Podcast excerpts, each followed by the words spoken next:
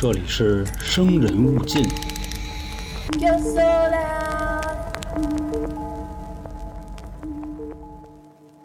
大家好，我是春点 FM 的黄黄。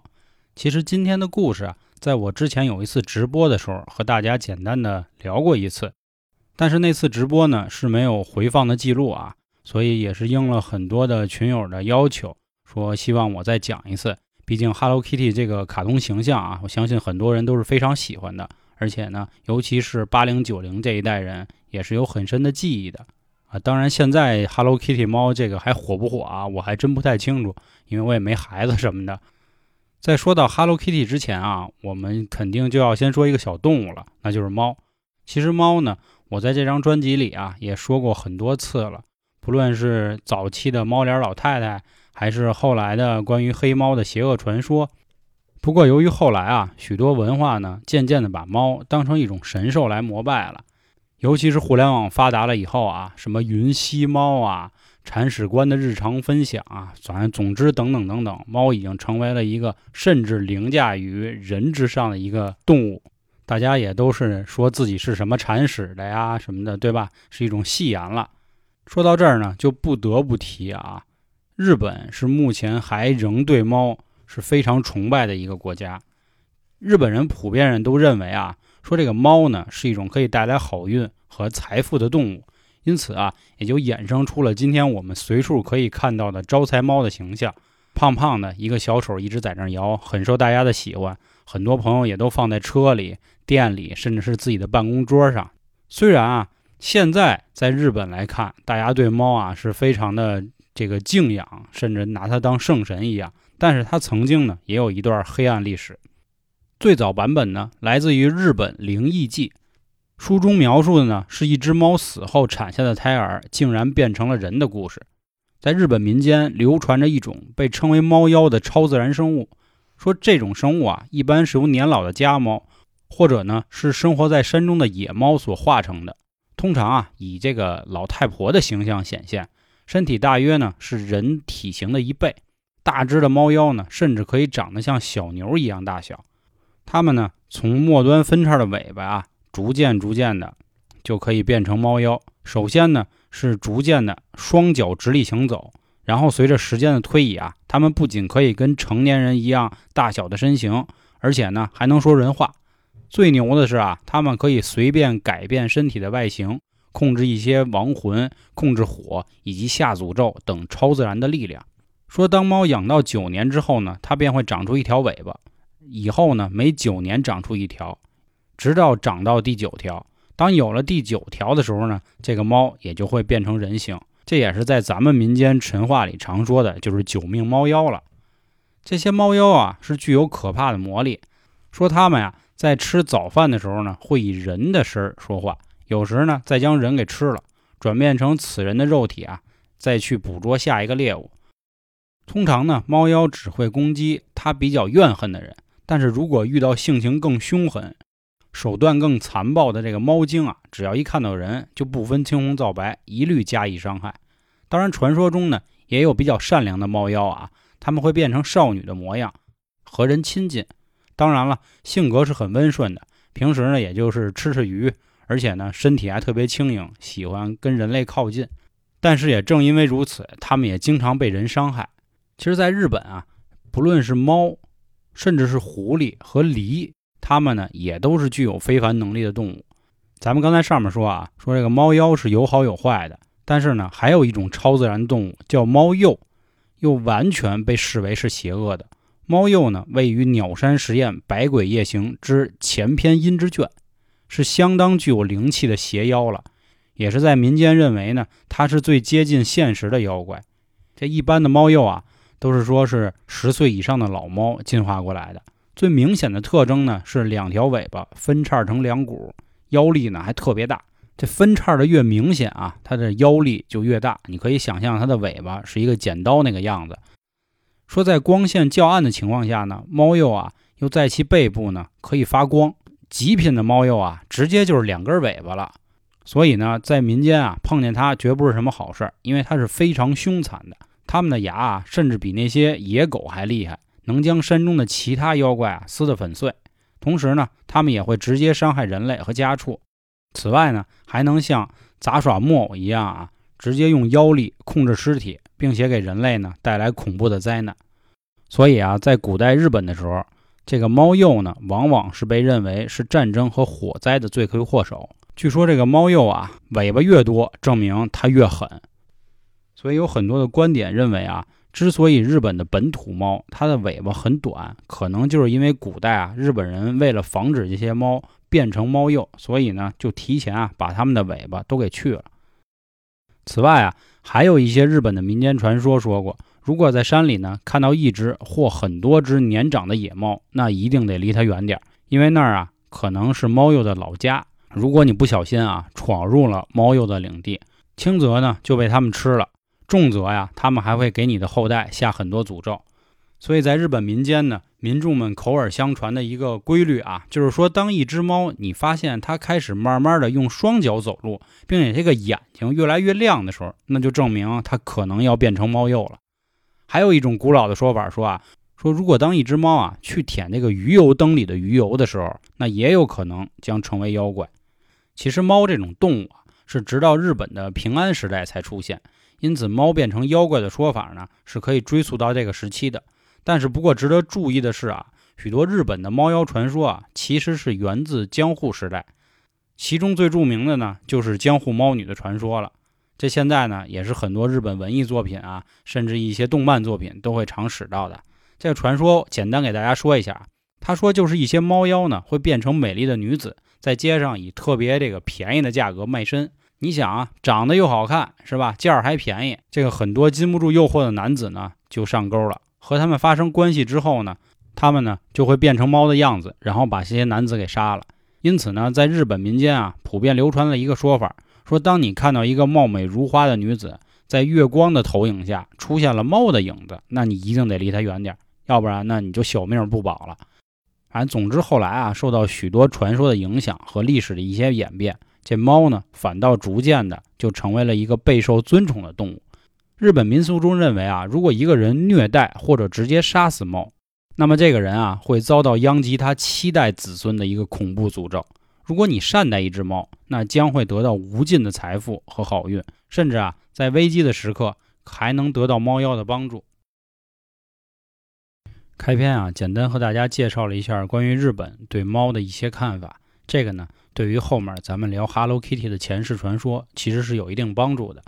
那好，咱们现在开始啊，就说说关于 Hello Kitty 的几则前世传说。这第一个版本是这样的：说 Hello Kitty 的原名呢叫北村玉上，是日本古代一个将军的外房妻之女。但是呢，从小这姑娘啊长得实在是不怎么好看，而且呢，随着年龄的增长啊，长得是越来越寒碜，因此呢，父亲啊就不见她了。而北村玉上呢，从来也没有对父亲有什么感觉。在那会儿的日本啊，他们认为丑是一种可以传染的瘟疫，因此呢，北村玉上啊就一直被关在自己的房里。而唯一能陪伴北村玉上的呢，是一个只有笑脸的娃娃。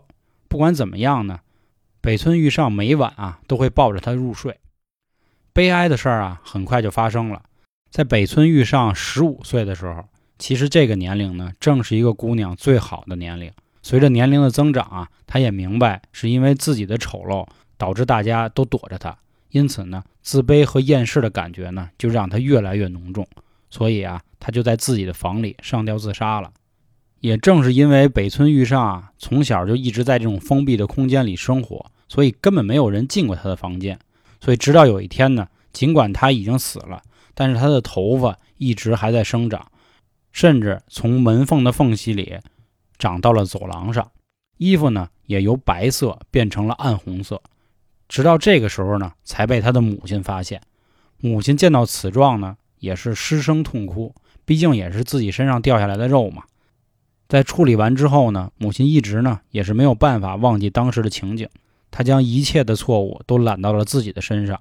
就这样呢，日渐消瘦，每况愈下，终于啊，在他三十岁的时候，做出了一个决定。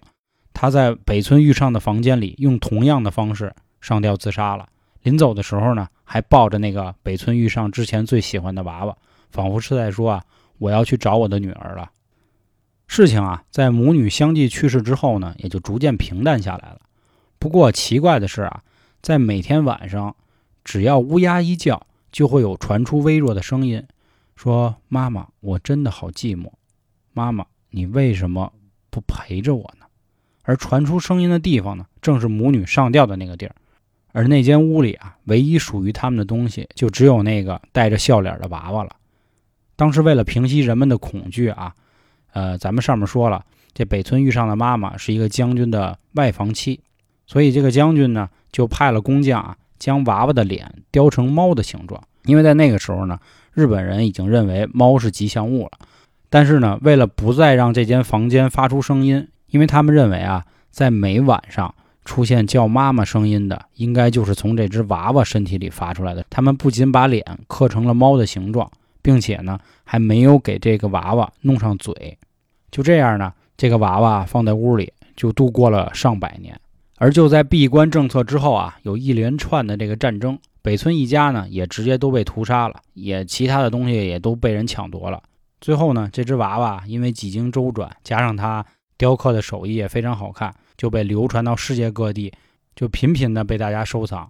最后呢，这只娃娃就变成了现在的样子，也就是 Hello Kitty。这个呢，就是关于 Hello Kitty 前世传说的第一个版本。那么咱们下面呢，再说说关于第二个版本。这个版本呢，我相信很多人都没有听过。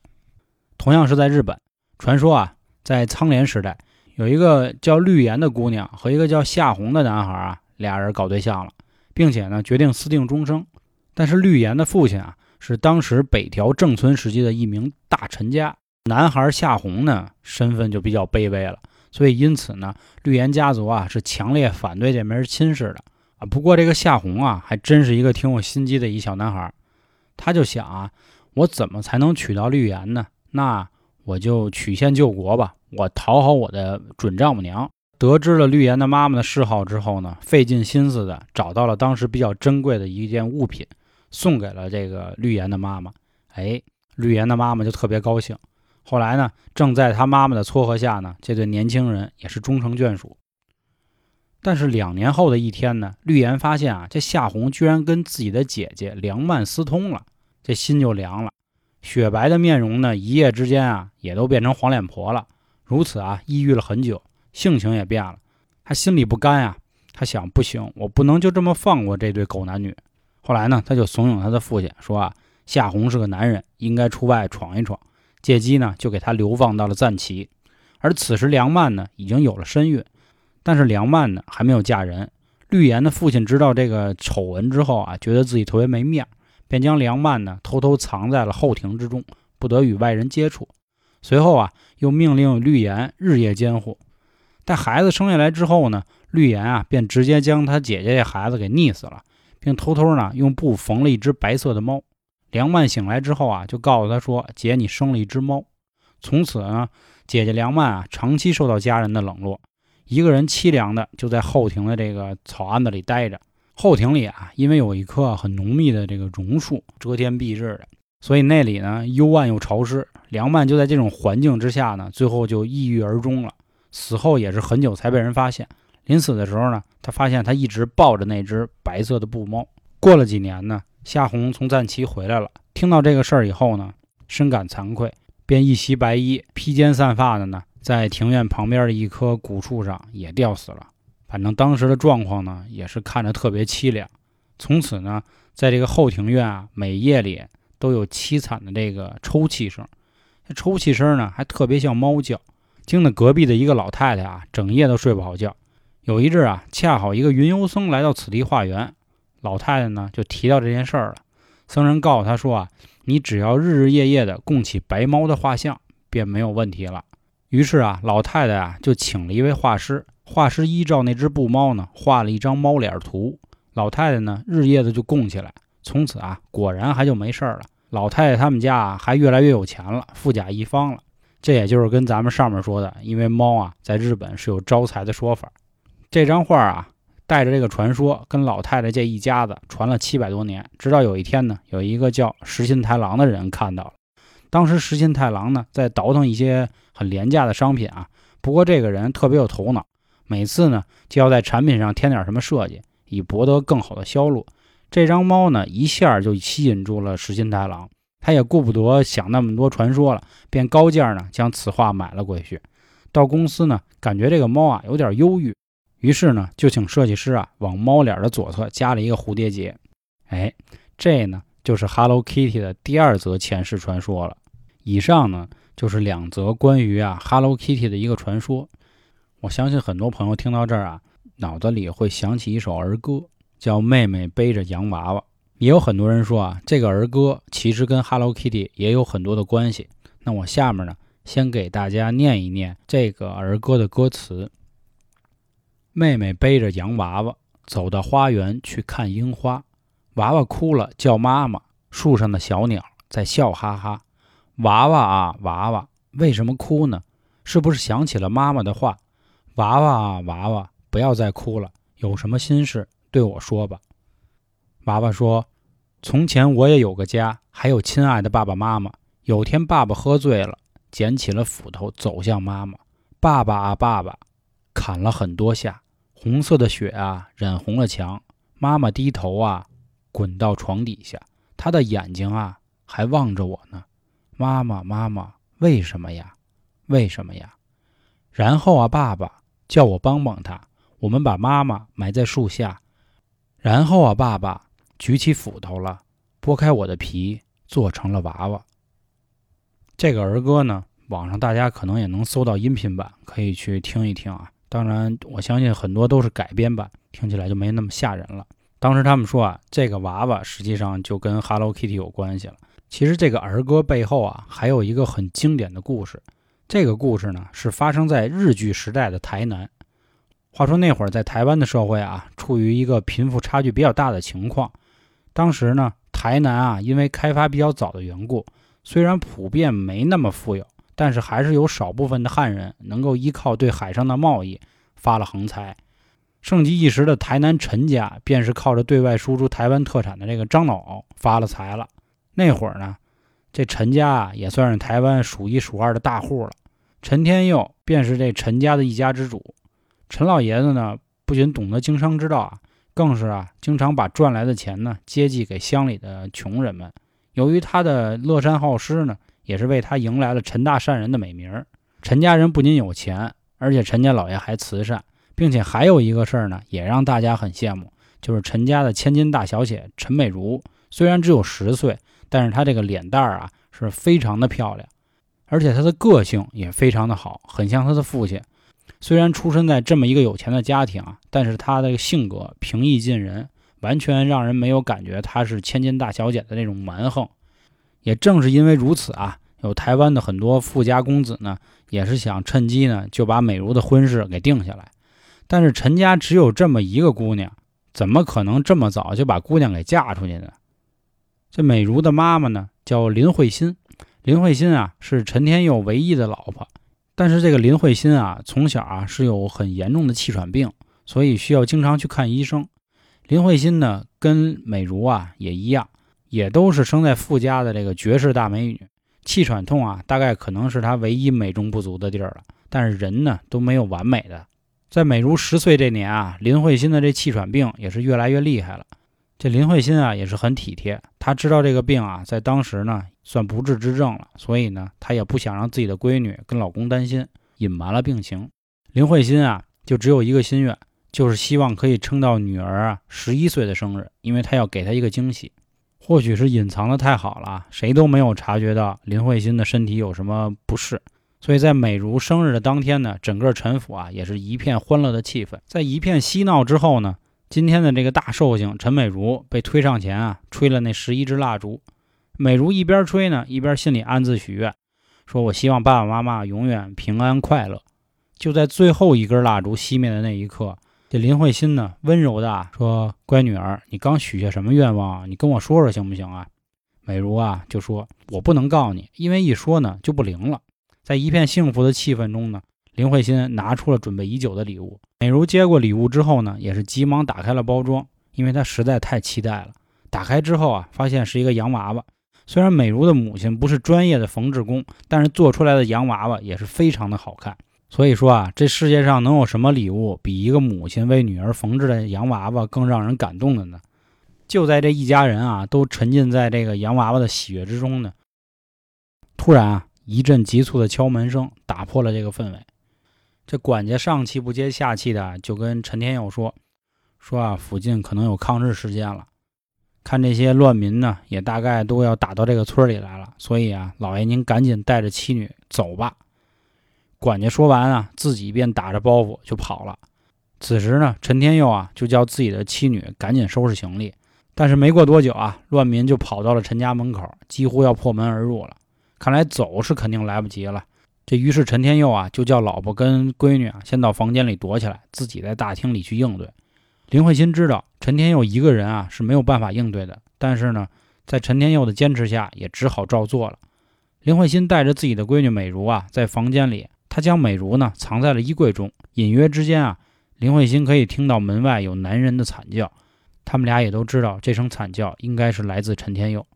这个时候，林慧欣啊就隔着衣橱的门对美如说：“说不管外面发生什么事儿，你都不能哭，都不能出声，绝对不能让人知道你在这里。如果你想哭的话，就抱紧我送给你的洋娃娃，他一定会保护你的。”不久之后呢，那帮乱民也找到了躲在房间里的林慧欣。脸上挂着泪光的林慧欣啊，此时在这帮乱民的眼中啊，就显得格外性感，直接就激起了这帮男人的兽欲。那帮乱民呢，合力将林慧欣压在地上，撕裂她的衣服，并开始轮奸她。隔着衣橱门缝，这一幅幅淫秽的景象呢，全都在美如的眼里。但她没有哭，因为她相信妈妈说的话，说这个娃娃一定会保护她的。她闭上眼睛，不想看到这一切。可是外面的声音呢，却始终传到她的耳朵里。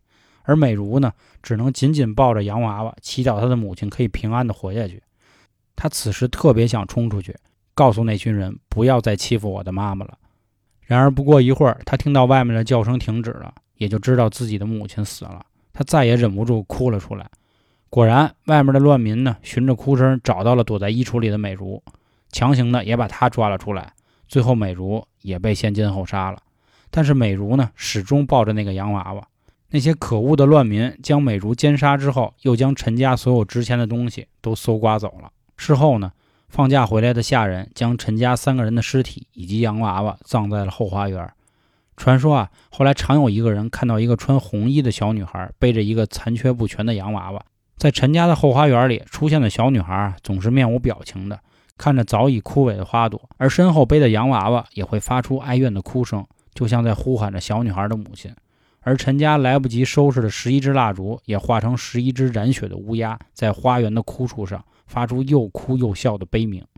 总之，听了让人毛骨悚然。因为上面的这个传说呢，当地的村民也全都搬走了。之后有一年啊，有一个年轻人，他不信这邪，就进到了陈家荒废的院子里住了一天。出来之后呢，他就疯了。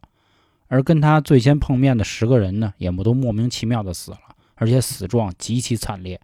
他们死的时候啊，附近的树上都会出现十一只染血的乌鸦。据说这死掉的十个人啊，就是当初奸淫陈家妻女的人的后代。那个一开始进去陈家院的人，最后也死了，而且死的时候呢，双眼跟内脏都被乌鸦吃掉了，因为他也是那群人的后代，并且美如当时就是他杀的。在他死之前的时候呢，有人问过他，说你在陈家古院里到底看见什么了？他只是呆呆的唱着那首咱们上面刚才说过的童谣《妹妹背着洋娃娃》。这则故事虽然是发生在台湾啊，说完以后呢，我心里也是有点难过，这甚至比上面两则故事还要更让人撕心裂肺吧。好了，以上呢就是今天我给大家讲的关于 Hello Kitty 的三则前世传说吧。